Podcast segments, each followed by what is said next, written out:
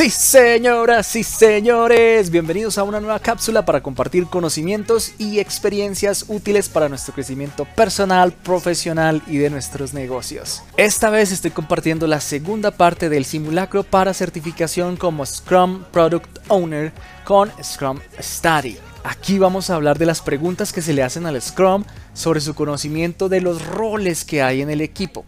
Si esta es la primera cápsula que ves sobre Scrum Product Owner, te recomiendo ver la primera que hice y también las que hice sobre el examen de certificación para Scrum Master. Todas esas preguntas van a ser muy útiles para obtener la certificación como Scrum Product Owner.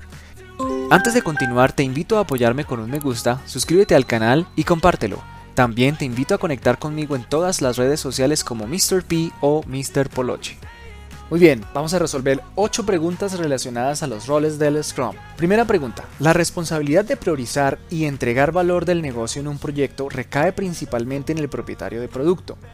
Para programas y carteras, la responsabilidad recae en el propietario del programa de producto. ¿Cuál de las siguientes opciones es la correcta considerando esta jerarquía?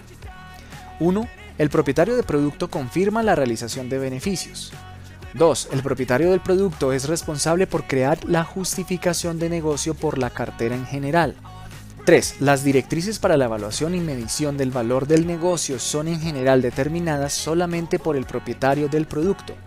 4. El propietario del producto de la cartera crea la justificación de negocio para todos los proyectos. La respuesta correcta es la número 1 el propietario del producto confirma la realización de beneficios. Bien, la justificación de este simulacro nos lleva a ver la figura 4.2 de la guía SBOC que ofrece Scrum Study, en donde se habla de la jerarquía de las responsabilidades en la justificación del negocio. Básicamente esto hace referencia a la escalabilidad del Scrum y cuáles son los roles que hay cuando se salen del equipo Scrum, pero siendo escalable hay muchos más equipos y alguien tiene que administrar cada uno de esos equipos en conjunto.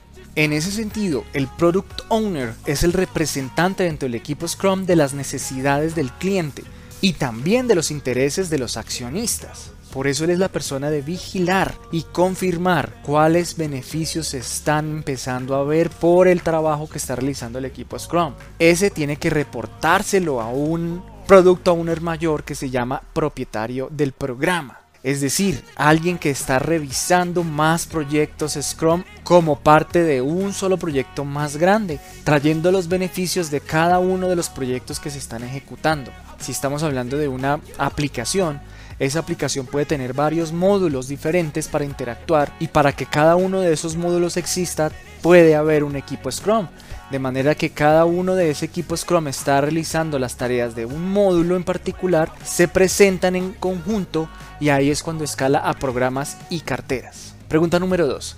Como equipo autoorganizado de Scrum, el equipo L administra en su proyecto actual el trabajo que realiza durante el sprint. El propietario del producto confía en el equipo L creyendo que están totalmente motivados y por lo tanto se apega a un estilo de gestión participativa. Según las diferentes teorías de gestión y liderazgo, ¿qué tipo de líder es el propietario del producto? ¿Un líder de la teoría Y? ¿Un líder enfocado en las tareas? ¿Un líder que delega? ¿Un líder de la teoría X? La respuesta correcta es la teoría Y. Los líderes asumen que los empleados son automotivados y buscan aceptar una mayor responsabilidad. La teoría Y implica un estilo más participativo de gestión. Pregunta número 3.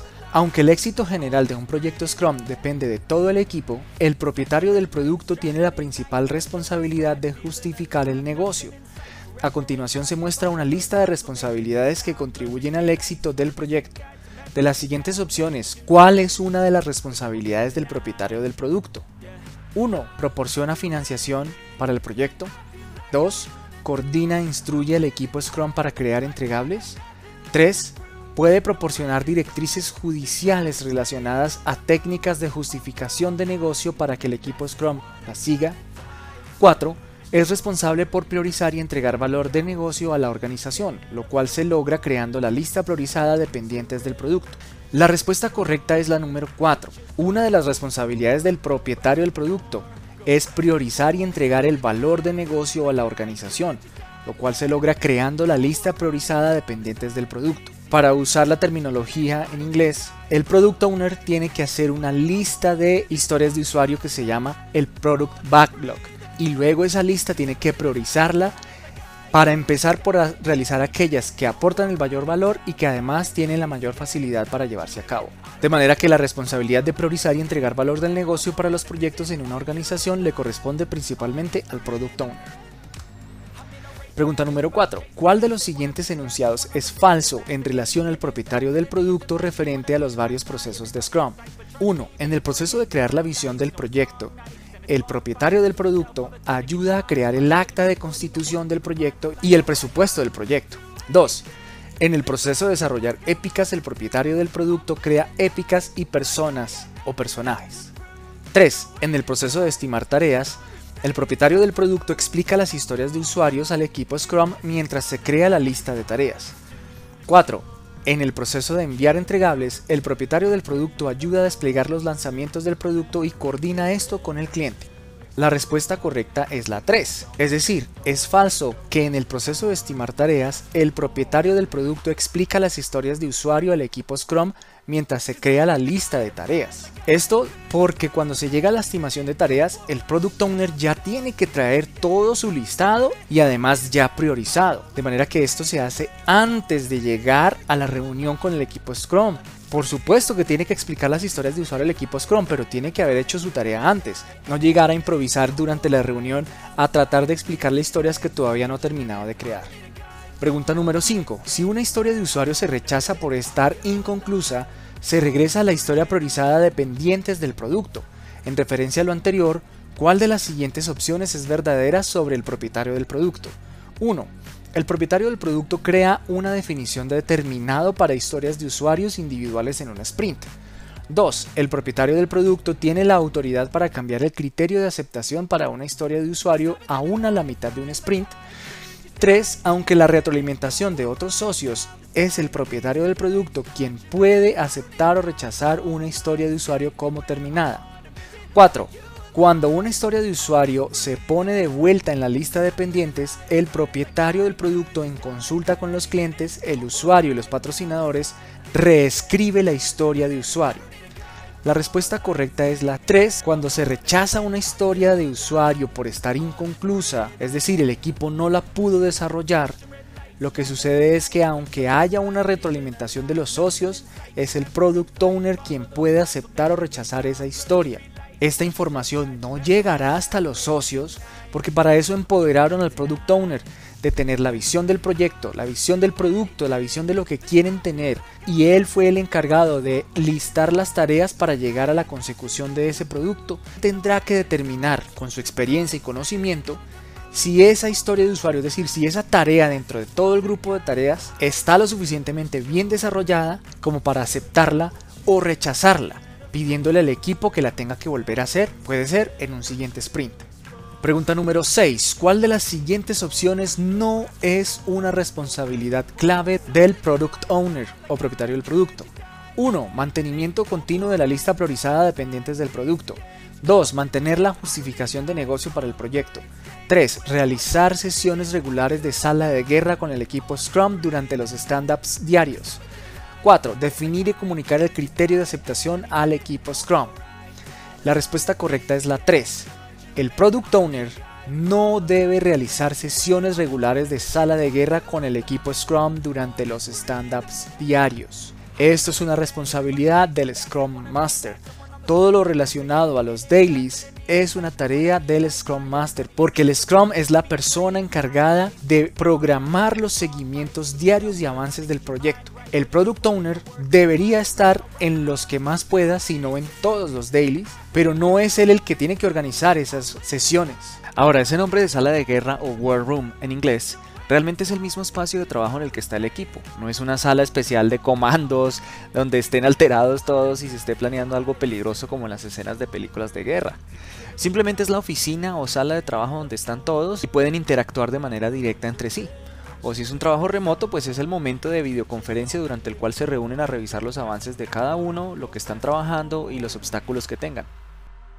Pregunta número 7. ¿Cuál es la descripción correcta del estilo de liderazgo recomendado para un propietario del producto en Scrum? 1. Delegando, un estilo en el cual el propietario del producto toma muchas decisiones mientras delega algunas a otros miembros del equipo. 2. Autocrático, un estilo en el cual el propietario del producto toma una decisión por su cuenta e indica al equipo Scrum a trabajar conforme a eso. 3. Dirigiendo, un estilo en el cual el propietario del producto usa su autoridad para instruir al equipo Scrum sobre cómo proceder con los entregables. Y 4. Liderazgo servicial, un estilo en el cual el propietario del producto emplea empatía y percepción mientras comparte poder y autoridad con los miembros del equipo Scrum. La respuesta correcta es la número 4, y de hecho esto aplica para cualquier persona en el equipo Scrum. Recuerden lo que les compartí en mi cápsula sobre las generalidades del Scrum. Aquí no hay jerarquías al interior de un equipo Scrum. Todos son pares, no hay un jefe del otro. Por eso también hablamos de autoorganización como uno de los principios del Scrum. Cada uno tiene un rol tan importante como el del otro, tanto el Scrum Master como el Product Owner, como cualquier miembro del Scrum Developer Team o el equipo de desarrollo, son igual de importantes. Y dependiendo de la empresa, dependiendo del negocio, en lo que he visto de equipos Scrum, todos tienen salarios muy parejos y solamente hay algunas diferencias conforme más experiencias tengan. Es decir, una persona del propio equipo developer que lleve 10 años va a ganar mejor que una persona que tenga uno o dos años. Pero no significa que se va a ser jefe del otro. Recuerden que está el otro principio que es la colaboración, en donde todos ayudan para que se cumplan las historias de usuario, se cumpla el objetivo, no para brillar en solitario. Entonces el estilo de líder servicial implica escuchar cuidadosamente, tener empatía, comprometerse al servicio, tener visión y compartir el poder y la autoridad con los miembros del equipo. Este estilo de liderazgo logra resultados centrándose en las necesidades del equipo. Y la pregunta número 8 en relación a la visión de los roles del Scrum desde el Product Owner. Como propietario del producto, James o James debe definir los criterios de aceptación para todas las historias de usuario que han sido priorizadas con qué miembro del equipo principal de Scrum debe colaborar para lograrlo. 1. El Scrum Master. 2. Con todo el equipo Scrum. 3. Con socios externos. 4. Con el cuerpo de asesoramiento del Scrum. La respuesta correcta es la 2. Porque recordemos que el Product Owner hace la lista de tareas que en este caso se llaman historias de usuario en un formato que debe ir. Yo como cliente, yo como usuario quiero un botón una tabla, una gráfica que me muestre esto o donde yo obtenga X información. Es decir, el formato de las historias de usuario es una persona como usuario, una acción que implique una interacción con el sistema o el servicio que estemos ofreciendo y un resultado de esa interacción. Esas historias de usuario las crea el product owner porque tiene la visión del negocio. Pero para definir que cada tarea quede bien hecha hay que crear unos criterios de aceptación. Esos criterios los puede plantear el Product Owner, pero es entre todos que se ponen de acuerdo. Porque el Product Owner puede tener la visión de cliente de lo que quiere, pero va a ser el resto del equipo Scrum, tanto el Scrum Master como los developers, quienes le digan qué tan posible es que eso se realice o que para que eso se realice tienen que haber unos criterios de aceptación, unos básicos de cumplimiento del desarrollo del producto que estamos creando. La justificación. El cuerpo de asesoramiento de Scrum por lo general define el proceso de decisión y gestión de cambios en la organización. En ausencia de un proceso formal, se recomienda que los pequeños cambios que no tienen un impacto significativo en el proyecto se aprueben directamente por el propietario del producto. La tolerancia de estos pequeños cambios podría definirse a nivel organizacional o por el patrocinador de un proyecto en particular. En la mayoría de los proyectos, el 90% de las solicitudes de cambio podrían clasificarse como pequeños cambios que deben aprobarse por el propietario del producto. Así que el propietario del producto juega un papel muy importante en la gestión de los cambios en un proyecto Scrum. O sea, la organización, la empresa en general puede tener unos parámetros, pero esos parámetros no van a llegar hasta el nivel de detalle para definir los criterios de aceptación. Eso va a ser de cada product owner. Muy bien, llegamos al final de las 8 preguntas relacionadas a la visión de los roles que tiene el Product Owner. Espero que te sirvan y que sigas preparándote para el examen de certificación Product Owner. Si te gustó este contenido, por favor apóyame con un like suscríbete al canal, activa la campanita para recibir todos los nuevos videos que saque y comparte, comparte, comparte, comparte, comparte, comparte, comparte, comparte, comparte, porque el conocimiento es efectivo. Gracias.